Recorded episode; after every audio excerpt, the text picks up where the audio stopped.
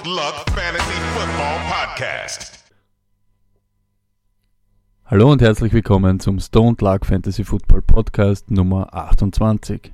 Lucky, was geht? Was glaubst du, wie geht's mir, Alter? Arsch. Packers äh, Super Bowl Hoffnungen hängen an einem leichten, ganz, ganz kleinen Faden, äh, wo groß drauf steht Tampa Bay Buccaneers. Und auch an meinen Fantasy-Hoffnungen steht ganz groß drauf Verletzung für Mohamed Sanu. Ich gehe heute Nacht in mein Fantasy-Duell, habe zwei Punkte Vorsprung und Mohamed Sanu darf 1,9 Punkte machen und darf sich dann verletzt äh, sozusagen den Rest von der Kabine anschauen und die Bucks müssen gewinnen gegen die Falcons. Deswegen habe ich ja Falcons-Stress an, weil ich glaube, dass die Teams, zu denen ich halte, die verlieren. Ähm, das ist meine Taktik für dieses ganze Ding heute. Und ich werde mir das sogar auch heute Nacht anschauen. Ich glaube, heute ist es soweit. Heute bleibe ich wieder mal auf. Morgen zerstört sein. Außer die Partie ist schon schnell erledigt. Das ist vielleicht mein Vorteil. Ich könnte auch schon um drei schlafen gehen. Also wenn immer die Teams verlieren, zu denen du haltest, warst du gestern ein großer Troll-Squad-Fan. Danke Ich war, dafür. Ich war ein riesen Troll Squad-Fan. Lieber Stoney, es tut mir auch wirklich leid. Ich weiß, dich nimmt sowas natürlich immer mehr mit als jeden anderen.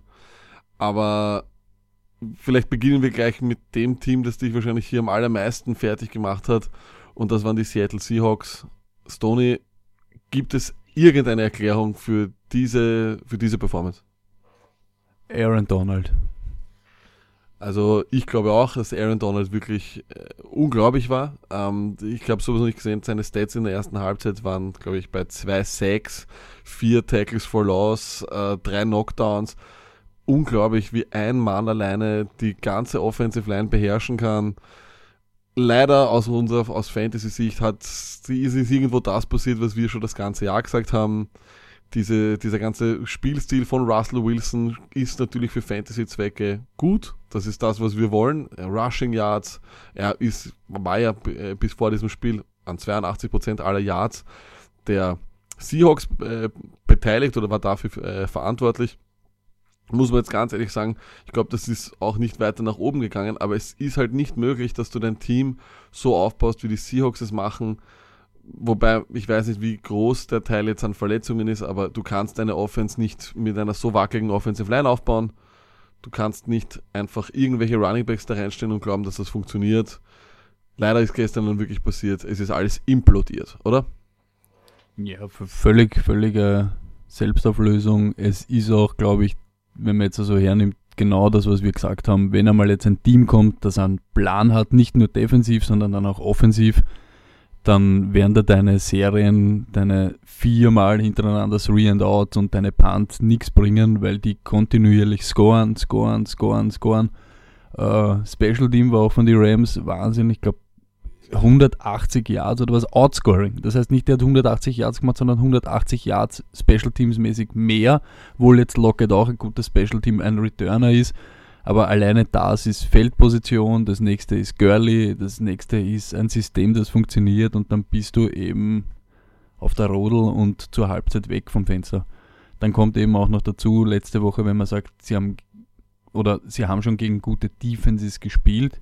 Jetzt, äh, wenn man die Jaguars zum Beispiel hernimmt, ah, okay, aber das ist auch ein Team, das eher darauf aufgebaut ist, sicher Druck zu erzeugen, aber eher dann Shutdown-Corners, äh, gute Zone-Defense.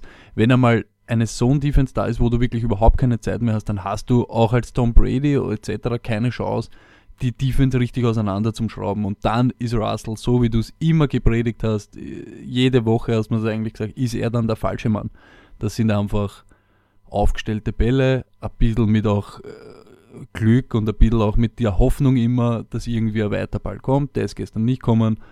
Schwer auseinandergenommen worden. Ja. Ja, vor allem äh, waren dann teilweise auch wirklich seltsame Dinge dabei, als er diesen einen Ball hier, äh, er wird gesackt, wirft ihn aber noch weg, anstatt einfach den Sack zu nehmen. Der Ball geht noch einmal 10 Yards nach hinten und es ist 2. und 27. Ich meine, gut, jedes Wort ist wahrscheinlich eines zu viel. Ich möchte nicht wissen, wie viele Fantasy-Hoffnungen oder überhaupt Championship äh, oder Championships da gestern an, an äh, für die Seahawks oder dank den Seahawks komplett Banane gegangen sind, muss man sagen, wie es ist. Jimmy Graham hat dem Ganzen den Punkt, äh, die Krone aufgesetzt mit minus 0,1 Punkten, Doug Baldwin 0,6, äh, Russell Wilson 11 Punkte. Die Seahawks haben sich wirklich die perfekte Woche ausgesucht, um die mit Abstand schlechteste Performance in den letzten vier Jahren zu bringen. Jedes Wort ist eines zu viel. Gehen wir schnell noch kurz zu den Rams rüber. Haben gestern was ganz was Interessantes gemacht, habe ich beobachtet. Anstatt dieses ähm, schnelle, also Line-Up und bei 15 Sekunden, wenn dann sozusagen der Ton im Helm sich abdreht und sie noch einmal ein Audible machen, war das diesmal ganz anders. Äh, vor zwei Scores hat man gesehen, sie sind noch im Huddle, stellen schnell auf und dann spielen sie. Ich glaube auch, dass das äh, die Seahawks ein bisschen überrascht hat. Das nun mal so eine Beobachtung. Ansonsten, so wie wir es eigentlich gecallt haben, Cooper Cup, kein Thema mehr, Robert Woods ist voll da. Ja, voll da. Ja, ich, ich bin konsterniert noch immer. Ich kann wirklich das Einzige, was ich die ganze Zeit noch im Kopf habe, ist Girlie, to the 30, to the 25, to the 20, to the 50. Ich glaube, der war überall. Ich glaube auch dieses, was, Dritter und 20 oder? Dritter und 20, ja. Hey, das ist alles irre. Das ist alles auch so, obwohl sie Verletzungs also verletzungsgeplagt sind, das ist ja auch nicht die Seattle Defense. Ich weiß nicht, wie die gestern dort ja. Was überhaupt, was war das Mindset? Keine Ahnung. Die Leute waren auch am Anfang ziemlich. Aber das war interessant zu hören. Ich weiß gar nicht, aber gleich am Anfang in so einem Stadion musst du gleich einmal die Leute ein bisschen so zum Schweigen bringen, eben dann gleich einmal Fehler ausnützen und gleich liefern. Und das haben sie eigentlich, glaube ich, gleich gemacht. Die waren 13-0 vorne, wie aus nix, erstes Viertel zur Hälfte, 30 plus weg. Ja, da, Halt ja, die haben einfach dominiert in allen Belangen, vollkommen richtig. Jetzt eine letzte Frage zu dem Spiel noch. Ähm, nachdem ja die MVP-Kandidaten alle wegsterben, wenn man das so sagen kann, äh, suchen sich die Leute wöchentlich einen neuen. Diesmal der Name in den amerikanischen Medien Gurley. Ja, nein? Ich glaube, ist übertrieben jetzt ein Spiel. Aber er ist nicht schlecht und er ist wirklich konstant gut gelaufen dieses Jahr und er hat auch sicher, ist auch sicher ein Keyplayer bei den Rams, aber jetzt wegen diesen vier Touchdowns alles auf Görle zu schwenken. Ich glaube einfach, so wie wir es letzte Woche schon gesagt haben, der Frontrunner ist Brady.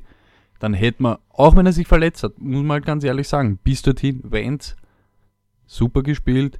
Russ, wenn man es jetzt nimmt, Wahrscheinlich fehlen ihm da die letzten Prozent, um ein Team alleine zu schultern. Ich möchte ihm jetzt nicht die Schuld geben, es ist äh, bitter, er hat mir so viel Freude gemacht dieses Jahr, deshalb ja. Aber wahrscheinlich ist dann eher noch Antonio Brown. Ich würde Antonio Brown mehr als äh, eine Variante sehen als Gurley. Kommen wir gleich zu dem, was du gesagt hast. Antonio Brown, das absolute Marquee-Matchup des restlichen Tages, Steelers gegen Patriots. Meiner Meinung nach ist diese Partie absolut allem gerecht geworden, was im Vorhinein gesagt wurde. Absolute Traumpartie, da gibt es nichts zu nörgeln. Für, also dass die Dramatik am Ende, darüber möchte ich gar nicht reden. Über die Catch Rule werde ich nachher in den Live-Links noch ein bisschen was sagen dazu. Wir wissen sowieso alle nicht, was ein Catch ist. Ähm, ansonsten ist es wirklich sehr, sehr traurig, dass uns der nächste MVP-Kandidat wegbricht. Wahrscheinlich, ich meine, ich hoffe, dass die Steelers trotzdem die Bye-Week bekommen. Wird sehr schwer, wird sehr, sehr schwer. Und äh, wenn, er, wenn sie eine Wildcard müssen, ohne Antonio Brown wäre das sehr, sehr schade. Vor allem, weil die EFC sowieso schon sehr, sehr schwach ist. Wir werden uns am Wildcard-Wochenende wahrscheinlich sowas wie Mariota anschauen müssen gegen Flacco. Weiß nicht, ob das so wirklich die Leute sind, die ich an einem Sonntagnachmittag mir anschauen will, aber okay. Ähm, ja, meine Frage jetzt natürlich nur vielleicht jetzt für alle Leute, die noch in Woche 16 spielen. Wir beide werden es wahrscheinlich nicht sein. Ähm, Martavis Bryant, äh, ein Thema oder nicht? Matthäus Brand, für was ein Thema? Naja, für Woche 16. Lager, du fragst mich Sachen, keine Ahnung, Woche 16, Alter, ich bin Woche okay. 16, ich sag nur zu den Steelers, das Einzige, was mir taugt hat jetzt im Nachhinein ist, es ist so kommen, wie wir gesagt haben, sie werden sich gegenseitig nicht wirklich stoppen können, es wird so ein bisschen ein Hin und Her, keiner hat wirklich super Antworten auf das, was der andere macht. Ich glaube, die beste Antwort von den Patriots auf das, was die Steelers machen, ist, dass Antonio Brown verletzt war. Ich glaube, das ist einmal, nimmt denen einen guten, ja, einen Druck ein bisschen weg einmal, dass du weißt, dass dich der nicht auseinander nimmt, dann jetzt noch. Levion war Levion, kann man nichts sagen. Big Ben war jetzt auch konstant. Ja, Matthäus Bryant ist sehr brav, was ja, ist sicher, Spiel in Woche 16 gegen die Texans. Auf jeden Fall ein sehr interessanter Name, nachdem ähm, Antonio Brown out ist und ist auch einer der Leute, die ich wirklich empfehlen würde. Waiver Pickups gibt es nicht wirklich. Auch alle, die ich jetzt so in den Medien gesehen habe, sind großteils geowned. Also ich würde jetzt nicht, ich glaube nicht, dass es eine Liga gibt, wo es, wo ein Jamal Williams nicht geowned ist, nur als Beispiel oder ein Aaron Jones. Das waren nur so Beispiele, die ich gelesen habe in den Medien. Steelers Patriots, ansonsten, eines muss man halt noch sagen, was äh, absolute Weltklasse ist, ist Brady Gronk. Der letzte Drive war wirklich beeindruckend. Das ist etwas, was einfach irgendwie wie ein, wie ein Cheatcode ist. Gronk spielt auch am, immer am besten gegen die Steelers. Es gibt keinen Spieler, der gegen die Steelers so viele Punkte macht, immer wie äh, Gronkowski. Ja, ist natürlich auch arg. Ich möchte jetzt nicht sagen, ich möchte jetzt nichts gegen die Patriots sagen, aber wir wissen, es ist ein ob objektiver Podcast, nur ist schon ein bisschen komisch. Letztes Jahr während der Regular Season ist Bell gesperrt, kann nicht spielen. Äh, in den Playoffs verletzt sich Bell gleich am Anfang und Brown ist ja dann sowieso jetzt diese Woche ausgefallen. Das heißt, eigentlich haben sie noch nie gegen die Killer Bees gespielt. Ihr seid also nicht so gut wie ihr glaubt, New England Patriots. Das Einzige, wo sie wirklich gut sind, auch wieder, was eben auch in amerikanischen Medien öfter jetzt zu lesen ist, die einzigen, wo es wirklich auch für mich gefühlt egal ist, ob sie auswärts, zu Hause und so weiter spielen, sind, glaube ich, die Patriots die gestandensten von allen und eben gerade die Steelers, die hätten unbedingt ihr Heimrecht gebraucht, durchgehend in den Playoffs. Wenn sie wirklich all the way gehen wollen, sind die Steelers gerade ein Team, das nicht so, also auswärts irgendwo gefragt sein sollten. Die hätten eigentlich eher im Heinzfield bleiben sollen. Das haben sie jetzt gestern, glaube ich, kann man schon fast sagen, ist, ist weg, ist erledigt. Also dann wird sowieso schwer, ob jetzt da alle drei am Feld sind oder nicht. Na, wird man sehen. Ja, gebe ich dir vollkommen recht. Ähm, eine weitere interessante Option für Woche 16 für alle Spielen ist Nick Foles. Vier Touchdowns gemacht. Ein meiner Meinung nach mehr als nur passables Spiel für einen Backup-Quarterback. Und für mich der Beweis ein bisschen, dass eben die Backup-Position viel, viel wichtiger wird. Letztes Jahr schon haben die ähm, Eagles am meisten Geld hineingesteckt in diese Position. Und auch dieses Jahr mit Nick Foles haben sie einen Typen einfach, der nicht nur den Rekord hat, was Touchdowns in einem Spiel betrifft, sondern der Spiele gewonnen hat und der einmal ein Star war. Jetzt sage ich einmal für Woche 16 Fantasy-technisch stelle ich ihn auf. Stoney, glaubst du, dass es ein Trend wird in der NFL, dass die Leute mehr investieren in die Backup-Quarterback-Position? Allgemein sollte man es, glaube ich, weil man immer sieht, es kann so schnell gehen, dass meinem Einser-Quarterback, meinem Helden irgendwas passiert. Man sieht Woche für Woche, zack, Knie überdreht. Braucht nur immer, gerade bei Quarterbacks, da braucht nur irgendwas sein mit Finger gebrochen oder irgendwo verzwickt. Man merkt es dann ganze, in der ganzen Bewe im ganzen Bewegungsablauf, das ist sicher immer verheerend. Ich glaube schon, man sollte seinen Backup gut bezahlen. Und was mich immer, was mir mehr am Herzen liegt als das Geld, ist wahrscheinlich mehr Trainingsminuten mit der, mit, mit, dem, mit der Einser-Offense. Das hört man ja dann auch öfter, dass auf einmal, wenn kommt der Backup-Quarterback, kommt auch gleich ein Nummer 3 oder Nummer 4 Receiver auf einmal gleich einmal mehr in Szene. Warum? Weil der jede Woche, jeden Tag mit dem zusammenspielt, weil die, weil die Catch spielen, weil die Routen laufen, weil die äh, eben aufeinander abgestimmt sind. Das sieht man ja dann immer. Ja, ich kann mir sogar vorstellen, dass, mein, dass die, so eine Saison wie jetzt, wo einfach so viele Leute sich verletzt haben, kann vielleicht auch eines, einiges in der Strategie ändern. Kann mir durchaus vorstellen, dass die NFL vielleicht bald so etwas macht, wie, wie es beim, beim, beim Pitchen ist, beim Pitch Count, dass man wirklich sozusagen sagt, okay, wir hauen einfach einmal gegen eine Browns sowieso gleich von Haus aus die zweite Garnitur rein oder einfach äh, einen zweiten Quarterback, der aber auch schon Einser Raps hat mit anderen. Wir vorbereiten die oder bereiten die schon ganz anders vor für schon ein Spiel in zwei Wochen man muss einfach sagen, wie es ist, dass die Verletzungen dieses Themas sind ein Riesenthema und äh, da muss man auf jeden Fall aufpassen für die Zukunft. Eines noch, meine Frage, wenn ich dich jetzt frage, für Woche 16, ich brauche einen QB, würdest du mir eher raten zu Nick Foles, den wir gerade gehabt haben, oder den derzeitigen, den derzeit sehr, sehr heißen Blake Portals? Ich sag's ganz ehrlich, ich habe keine Sekunde von den Eagles gesehen. Ich weiß, sie waren, glaube ich, aber hinten und haben es noch dreht. Uh, ich habe ich hab, ich hab nichts gesehen. Ich habe keinen Eagle, keinen Giant. Mein Gegner hat keinen gehabt. Ich war gestern fertig mit der Welt, habe mich nur auf das konzentriert und deshalb sage ich Blake Bortles. Gesehen, ne? Ja, genau. Und deshalb sage ich Blake Bortles. Äh, vielleicht kannst du uns was sagen, wie, wie hat Blake Bortles aussehen? War er wirklich fehlerlos? Blake Bortles war fehlerlos. Und er spielt das, was er jetzt wirklich, jetzt kann man nämlich ernsthaft auch schon sagen, die letzten drei, vier Wochen. Er spielt nicht solide, sondern er spielt richtig gut. Sie haben, und auch, sie haben gute Reads für ihn, sei jetzt ganz auch, von, geht von links nach rechts, das sieht man bei ihm auch öfter, sie haben ähm, nicht, schaut zuerst auf die Slant, dann auf die Deep Route und dann kommt irgendeiner noch über die Mitte oder was, er hat richtige, geh von Seite zu Seite, zack, zack, zack und der nächste geht, wird frei. Und dann wie ist es gestern gewesen, Mickens, aber es war auch schon öfter Cole, Lee ist eben verletzt gewesen, ich glaube deshalb ist auch Mickens so explodiert, aber das, was er macht zurzeit, hat Hand und Fuß und es ist nichts Großartiges. Es ist nicht in Tight Windows. Du kannst dir die Touchdowns gerne noch einmal anschauen. Das war eigentlich alles das, was man von ihm erwartet, was man von einem Quarterback erwarten kann und der Rest ist, ja, natürlich auch wieder doppelt bitter. Fournette steht draußen, sie haben fünf oder sechs Handoffs auf der 1-Yard-Linie und dieser Ivory bringt diese Kugel nicht drüber und das und irre. Bohannon macht's. Ähm, ja, also auf jeden Fall, wir haben dieses Mal keine Waiver, weil ich sagte nicht wirklich, dass da jetzt großartig was gibt. Ich glaube, wer wirklich ein Week äh, oder ein, ein League-Winner werden kann, ist sicher mal Tavis Bryant, das hat man gestern gleich gesehen, der hat sehr, sehr gut gespielt.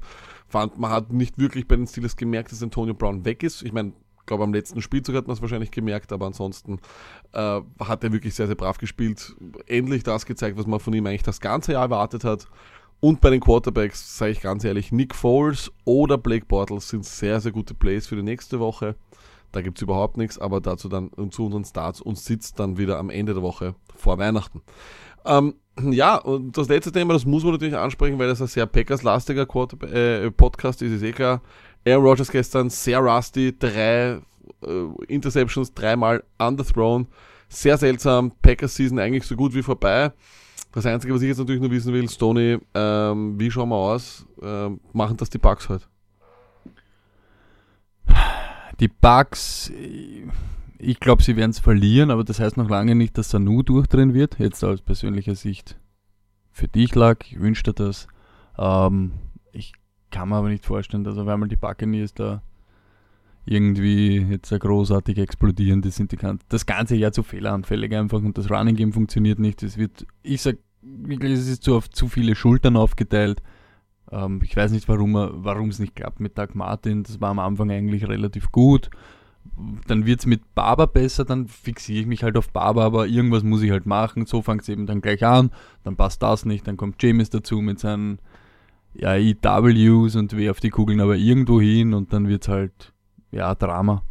Aber allgemein, weil du es kurz vorher, ich möchte es nochmal so aufgreifen, sicher war Aaron jetzt da, ich weiß nicht, ob man das eben so rusty nennen kann. Ich glaube, er wollte gleich von Anfang an zeigen, er ist wieder da, er macht das und jenes und wollte es vielleicht ein bisschen zu viel. Vielleicht wollte es alleine gewinnen. Das ist halt immer das, das Overpacen oder das äh, ich bin jetzt wieder da, der Druck ist auch da, jeder hat auch über mich geredet und ich bin auch da und dann passieren halt es passieren halt Fehler. Er ist halt auch nur ein Mensch, aber macht dann trotzdem noch mal 20 Punkte, glaube ich, fantasymäßig. Also da gibt es nichts zum Meckern. Und es, weil ich das heute auch schon gelesen habe, drei Interceptions hat Handeln. Ich, ich, möchte bitte, das können wir, glaube ich, gleich beenden. Es ist schon ein anderes Spiel, wenn Aaron ja. da steht und alleine vom Respekt her von den gegnerischen, äh, von der gegnerischen Defense. Auf jeden Fall, sehe ich auch so. Ich glaube auch, dass äh, das ein bisschen ein seltsames Spiel war man führt und dann aber auf einmal hört man vor allem auf zu laufen. Das war nicht notwendig. Ich war, die Interceptions zum Teil waren meiner Meinung nach nicht notwendig, weil du nicht deep gehen musst. Du musst nicht deep gehen, wenn du versuchst, das Running Game wenigstens ein bisschen aufzuziehen. Das wurde einfach in der zweiten Halbzeit dann sofort irgendwie aus Panik über Bord geworfen. Muss nicht sein. Äh, Fakt ist aber auch, dass die Packers Defense eine absolute Katastrophe ist dieses Jahr. Und das muss man dann auch als Fan sagen ob ich jetzt ausscheide, ist wahrscheinlich besser, als wenn ich dann wieder irgendwo im, im, im Championship ausscheide oder in den, in den Playoffs. Da tut es doppelt mehr weh. So hat man einen guten Pick und in den, in den, in den Playoffs und ich glaube, oder in den, im, im Draft und darum geht es dann. Bin ich genau deiner Meinung. Ich glaube, dass das dieses Jahr einfach von der Defense allgemein ein bisschen zu wenig war. Ähm, sicher mit einem Aaron eben, der konstant am Gas steht und immer Punkte produziert, wird es halt dann auch als Defense ein bisschen leichter, aber wir haben es eh schon gesehen, die Ravens sind jetzt keine super Offense und haben sie geschlagen. Die Bucks sind mies und das haben sie noch drüber gebracht. Genau, und das haben sie aber noch drüber gebracht. Die Browns sind jetzt okay, sage ich jetzt mal, offensmäßig, aber auch in Wirklichkeit fehleranfällig, wie man diese Woche wieder gesehen hat. Und auch da, ja, mit Bauchweben. Und jetzt kommen halt die Panthers, die auch keine, sage ich jetzt mal, ein fehlerloses Team sind, aber ja, eine ja, ich weiß nicht, wie, wie sagt man da dazu, schon so druckvolle Offense. Da, ja, ja. da merkt man schon, es geht. Und wenn man dann eben keine, keinen Plan hat, Christian McCaffrey zum Stoppen, was halt eben, wo halt jeder weiß, es gibt jetzt zurzeit gibt's ein paar Möglichkeiten. Es kann sein Cam, es kann sein Funches oder es ist McCaffrey. Dass dann Olsen auch noch bei dieser Busted Coverage Es war auch, schaut dann immer billig aus, der steht da ganz alleine, 5 Meter, 6 Meter rund um ihm nix und dann, ja, dann wird es halt eben schwierig, da noch einmal zum Kommen. Aber da muss man dann auch sagen, da kommt dann dieses Backers-Gehen. Das gibt es wirklich bei keinem Team, auch nicht bei den Patriots, auch nicht bei den Patriots. Überhaupt, wenn es geht auf Onside-Kicks mit Postig und was weiß ich, was man da schon alles immer erlebt hat. Ich habe, ich schwör's euch, ich habe es gespürt und ich habe es gewusst, dass die nochmal den Ball kriegen dass das dann halt dann so endet mit äh, Fumble, nicht Fumble, das oder jenes. Das, das, das ist halt dann so. Aber ich habe gewusst, die Kugel bekommen noch einmal die Packers. Ja, ähm, trauriges Thema, wahrscheinlich ein viel wichtigeres und viel besseres Thema sind die Stony des Jahres. Lieber Stony, dein Award, deine Regeln, wie, schauen wir, wie machen wir da weiter? Äh, danke noch einmal, jetzt wirklich 65 Votes für den Running Back des Jahres. Wahnsinn, danke bitte genauso abstimmen. Jetzt großes Finale. Julio Jones gegen Alvin Kamara. Wer war der Stone des Jahres? Heute am Abend kommt die Abstimmung raus. Äh, wir lassen es dieses Mal ein bisschen kürzer laufen. Aber für alle Facebook-Freunde, auch dieses Mal auf Facebook, weil auf Facebook kann man nur Abstimmungen machen, wo zwei Entscheidungsmöglichkeiten sind. Das machen wir dieses Mal auch. Also nicht wundern, wenn, man auf, wenn auf Twitter dann rauskommt, es ist Julio Jones, es ist knapp und es wird dann doch Alvin Kamara, dann ist auf Facebook gewotet worden. Für alle, die auf Nummer sicher gehen wollen, doppelt voten. Ähm, ja, wir sind auch gespannt, haben sich sicher beide verdient. Der eine hat ein bisschen konstanter produziert, aber ist egal, es geht um einen punktuellen Award, um ein Spiel, um eine Performance und ja, wir sind auch gespannt. Wählt's, wählt's, wählt's. Jo, und äh, wir kommen zum nächsten Thema, unserer kleinen Playoff-Challenge, die wir haben äh, oder hatten. Ihr wisst, letzte Woche haben ich ein Team aufgestellt, das nur Spielern betrifft oder aus zusammengestelltes Team nur zu 60% geohnt sind auf NFL.com, währenddem der Stoney sich eine Superstar-Truppe zusammenstellen hat dürfen. Ich habe dafür als Entschädigung dafür, dass ich mit zum Teil Blindschleichen spiele, kriegt jeder meiner Punkte noch einmal eine Addition um 40%, das heißt um 1,4 wird das multipliziert. Es steht noch, ich habe es nur noch nicht und der wird ja heute bekanntlich nicht mehr als zwei Punkte machen. Äh, bin ich insgesamt 38 Punkte hinten. Stoney ähm, gute Idee von mir gewesen oder glaubst du, ich habe da keine Chance mehr? Nein, ich glaube, es ist wirklich Hut ab. Äh, man, man sieht ja eh, Görli 42 Punkte, wenn der ein normales Spiel hat, normal ist bei ihm auch 20 Punkte, aber dann fehlt mir das gleich und dann wird schon wieder knapp. Also ich glaube, ganz ehrlich, gelaufen ist da noch gar nichts. Kann nächste Woche wieder ganz anders sein. Ähm, ja, Rivers bei mir ein totalen Stinker. Ähm, ich glaube, bei dir war dann eher so eine Enttäuschung. Julius Thomas, wenn man jetzt annimmt zu Titans, Josh Gordon auch ein bisschen underperformed. Aber ich glaube, das ist wirklich alles, was du auch gesagt hast, Randall Cobb. Wenn Aaron wiederkommt, ist Randall Cobb wieder da. Super Touchdown, geil. Das, das, der hat mir taugt. Das ist so richtig shifty und so, ist Leihwand. Solche Kugeln hat er eben nicht bekommen mit Handel. Da kann schon immer was passieren. Bei den Kicker waren wir gleich. Defense, ja, ist ein bisschen ein Pech. Chargers, genauso wie die Seahawks, vielleicht nicht so eklatant, aber auch implodiert im wichtigsten Moment des Jahres. Das Team des Podcasts, ich bin auch, ich bin sehr stinkig auf die Chargers. Auch die haben es nicht äh, unter Kontrolle gekriegt, Hand irgendwie zu stoppen. Drei Viertel vom Spiel zugeschaut. Weiß nicht, was kann man noch sagen, lag. Sonst eh eigentlich alles normal.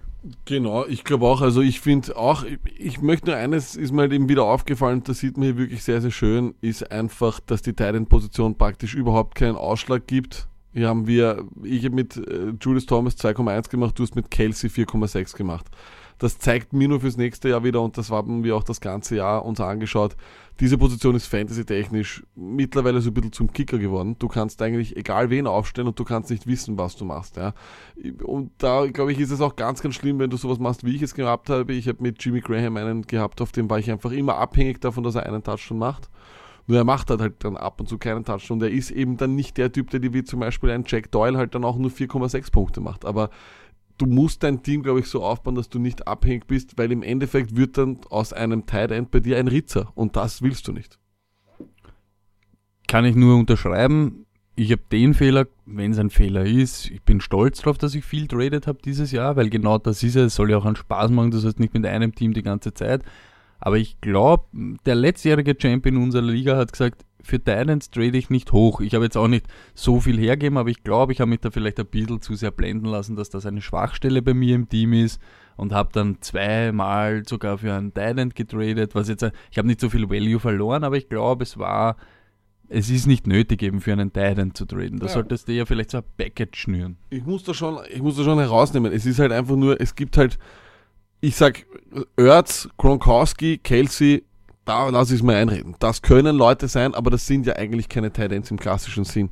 Das sind ja Waffen, das sind Receiver, das sind auf in ihren Teams die besten Spieler. Das ist eine Ausnahme.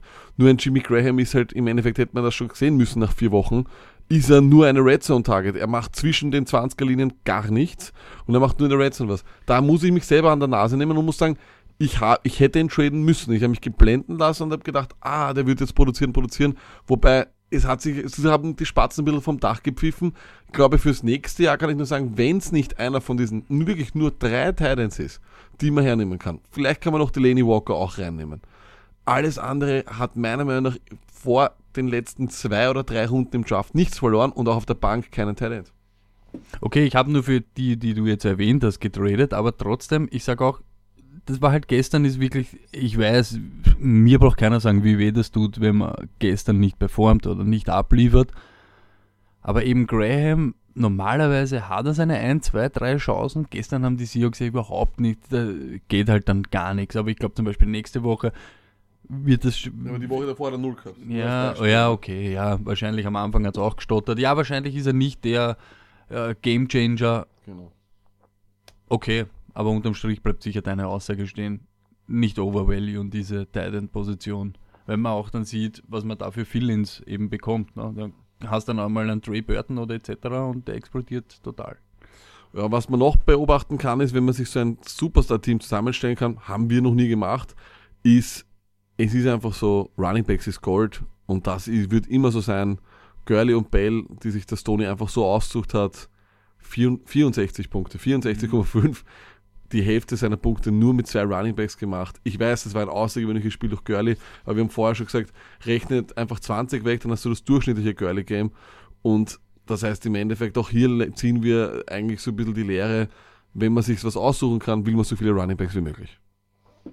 Bin ich genau deiner Meinung, ist auch vielleicht ein bisschen Matchup unabhängiger, weil eben gute Pass-Defense nehmen dich vielleicht ganz raus, aber auch gute Run-Defense bei 20 Handoffs kommt irgendwas, irgendwas kommt immer zusammen. So kann man eben bei, bei Kerwin Williams sieht man es auch jetzt ohne den Luck-Multiplikator sind es aber trotzdem 6, Komma irgendwas Punkte, das sind 69 Yards. Das ist wenig. Das ist, Ja, das ist genau. wenig, aber das muss dann mal ein Receiver, Ja. der 69 Yards macht, da sage Ja. ich schon mal, okay, weißt du, was ich meine? Ja, das ist so, das, das macht er halt dann einmal, wenn der Touchdown dann nicht dabei ist. Ja, kann man sich dann nicht zu sehr aufregen, ne? Ja, äh, ich glaube, dann gibt es eigentlich nur noch ein paar nette Worte für den Lack. Äh, ich glaube, er hat wieder ein bisschen was für uns zum Lernen oder ein bisschen was Voraussichtliches für die Zukunft. Starten wir durch mit den Live-Leaks. Stony, Jo. a Quadrat plus b Quadrat ist c Quadrat. Oder auf Deutsch, das ist ein Catch. Ja, was ist los, meine Freunde? Was ist ein Catch? Wissen wir das? Ist es mittlerweile eine mathematische Formel? Ist es etwas, was man nur durch eine gewisse Ausbildung hervorsagen kann? Was ich gestern abgespielt habe, war zum Teil einfach nur noch Comedy. Wir denken da zum Beispiel an Birds Touchdown von den Panthers gegen die Packers. Er verliert den Ball, landet mit der rechten Arschbacke im Out und ist dann doch wieder drinnen, eigentlich weil er die linke Arschbacke zuerst landet. Nun meine Frage. Ist es bei Arschbacken wirklich so, dass das zwei verschiedene Körperteile sind? Oder ist es nicht eher so, dass der Arsch als ein ganz ein Körperteil ist? Ist es so, dass wenn ich mit der linken Arschbacke lande, muss ich dann auch die rechte Arschbacke hineinbekommen? Oder ist es einfach nur ein anderer Teil des Körpers? Ihr seht, wie absolut dämlich diese Regel ist und wie furchtbar gestern das ganze Refereeing in der NFL war. Da wird dann ein Zettel hergenommen im Jahr 2017, wo wir Linien per Computer zeichnen können und im Tennis über Hawkeye ausrechnen können, ob der Ball im In war oder nicht. Kommt der Schiedsrichter her und entscheidet mit einem Zettel, ob es ein First Down war oder nicht. Und hier meine Frage, wenn du den, den gefalteten Zettel hast, was nimmst du dann als Beispiel? Den vorderen Teil des Zettels oder den hinteren Teil des Zettels? Es ist anscheinend nicht sehr klar, was ein Catch ist. Klar ist allerdings, dass die Patriots wieder mal den Super Bowl gewinnen werden. Ich habe eigentlich hier schon die Schnauze voll. Ich kann nicht mehr. Diese Football-Saison bringt mich wirklich ans absolute Ende. Aber ich freue mich trotzdem auf Überraschungen und wünsche allen jetzt schon viel Spaß in Woche 16 und dabei wie immer Good Luck. Ich glaube, eine der verrücktesten Regeln im ganzen Sport. Äh, ist es ist immer so lustig, wenn no one knows, aber es weiß ja wirklich keiner mehr. Du, du siehst was und denkst, der Catch, es ist kein Catch. Du siehst was, sagst kein Catch, es ist ein Catch. Nur kurz, wir haben es vorher kurz intern ein bisschen besprochen. Was sagt ihr oder was sagst du, Lag, zu dieser Fumble in die Endzone-Geschichte, was wir jetzt auch schon öfter erlebt haben. Ich glaube, bei dem Hinspiel Rams Seahawks ist passiert, wie Earl Thomas Gurley den Ball aus der Hand schlagt. Gestern wieder mit K. Was gibt es dazu zu sagen? Auch ein bisschen verrückter. Also ich habe bei K habe ich es nicht ganz verstanden. Ich verstehe, ich, wie ich das gesehen habe, wirft er den Ball so ein bisschen. Das habe ich nicht verstanden, aber okay. Ähm, Nein, das ist ja nicht, das ist, also die, die Regel Nummer eins, die Catch-Regel ist dumm. Aber wenn man sich damit beschäftigt, bei den Steelers muss man sagen, war es der richtige Call. Er geht to the ground und dann war es das. Nur muss man meiner Meinung nach, nein, nein, eh, nein, eh, wahrscheinlich, wahrscheinlich, eh, wahrscheinlich, eh. Aber, aber das war so wie bei Des Bryant damals, wenn er den, den, den Catch macht, währenddem er fällt, muss er einfach, bis er in Stillstand gekommen ist, wenn man das so sagen will, ja auch wirklich die Kontrolle haben. Er stützt sich ein bisschen auf den, auf, auf den Ball raus, er verliert die Kontrolle über den Ball, das ist eindeutig, das passt. Nur, ich vergleiche es mit einem Running Back. Der Running Back läuft, muss den Ball nur rein, mhm. nur über die Linie schieben, kann ihn dann fummeln, ist wurscht, es ist schon ein Touchdown. Warum ist das hier anders?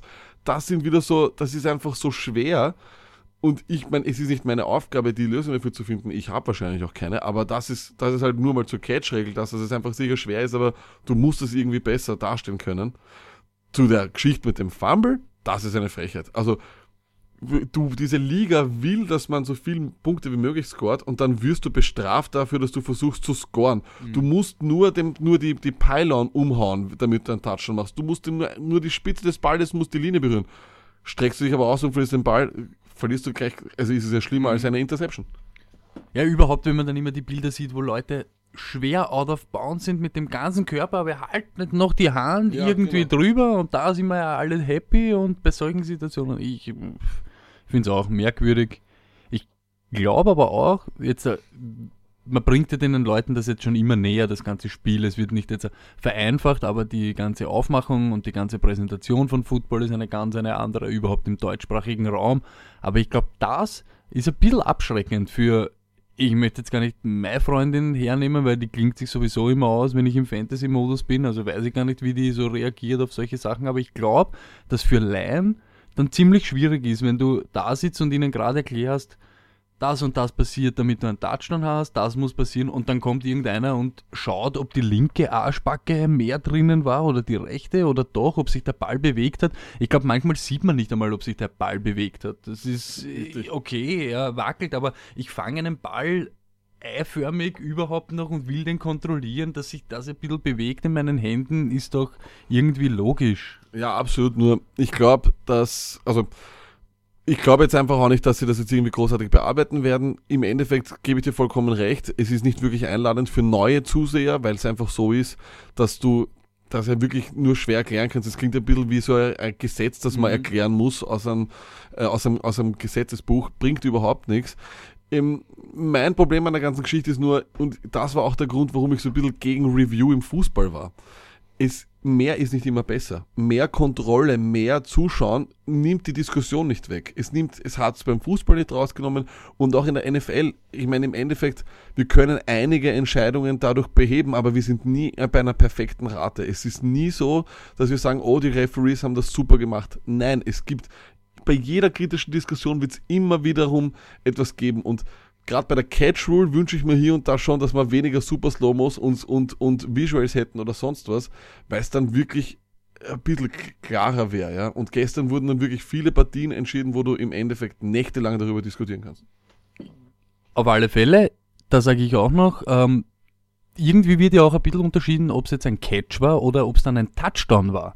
Beim Catch ist irgendwie noch so, da fliegt ein Ball durch die Luft und es hat ihn ein Receiver dann in der Hand. Das heißt, gefangen hat er ja auf alle Fälle. Ob das jetzt, äh, wenn er dann am, am Boden ist oder ob er die Hand zeitweise unterm Ball noch hat, ob sich der dann bewegt, ist egal, weil er den Boden nicht wirklich berührt, hat dann fest in der Hand und der berührt ein bisschen, die, die, Grasnarbe ist schon wieder kein Catch, aber beim Touchdown ist ja noch viel wilder. Da wird dann eben so, wie du gesagt hast, bei einem Running Back, der haltet ihn einen halben Millimeter über die Linie, dann wird er ihm aus der Hand geschlagen, trotzdem Touchdown. Bei einem gefangenen Touchdown, er muss ihn haben, er muss den, den, ganzen Prozess abschließen, er muss am Boden ihm noch immer fix und er darf sich auch am Körper. Er darf am Körper keinen Millimeter irgendwo hinrollen, sobald er irgendwo hinrollt und er steht auf, lasst den Ball fallen, unter Anführungszeichen, oder lasst ihn aus, ist es kein Touchdown. Das ist halt schon irgendwie, weiß nicht, so wie du gesagt hast, nicht unsere Aufgabe, vielleicht wird es irgendwann einmal vereinfacht, beziehungsweise es wird gesagt, sowas ist überhaupt nie ein Catch. Okay, dann kann man auch damit leben, aber dann weiß man es eben schon im Vorhinein. Aber eben dieses, schauen wir noch 17 Mal nach, ob er sich da ein bisschen bewegt hat, ob das wird wahrscheinlich mm, die Situation oder dieses, dieses, äh, diesen Konflikt nicht lösen. Okay, äh, ja, damit äh, war es das eigentlich auch schon wieder. Ihr merkt, äh, unser Stony ist leider ein bisschen angeschlagen. Äh, von dem her wünschen wir ihm alle jetzt gemeinsam alles Gute. Wir würden uns freuen, wenn ihr unter unserer Abstimmung dem Stony auch ein paar schöne Worte spendet, wo ihr ihn vielleicht ein bisschen aufmuntert. Versucht es vielleicht ein bisschen, das wäre super. Ansonsten übernehme ich heute mal den Part. Stony, wir haben schon vorher drüber geredet, Atlanta gegen Tampa Bay. Kriege ich noch einmal äh, Ergebnistipp vielleicht? 21-6 Atlanta, Sanu 16 Yards, zwei Catches, 16 Yards, einen macht er für 23 lag, aber dann kriegt er einen Screen hinter der Line of Scrimmage und wird von Baker oder von irgendeinem wilden Typ, der sneakt das richtig aus, bam, Hargraves oder so, irgend sowas, weißt du, so Corner, Grimes, Cornerback, sneakt das out für minus 6, minus 7 und genau bei dem Deckel irgend so ein kleines Haarrissel im Unterarm oder so. Okay. Äh, Freunde, die Woche gibt es am Donnerstag keine Spiele. Das heißt, äh, heute gibt es auch keine kurze Vorschau für das Donnerstagsspiel. Wir melden uns am Freitag wieder mit allen Matchups, die es gibt. Und bis dahin, Peace.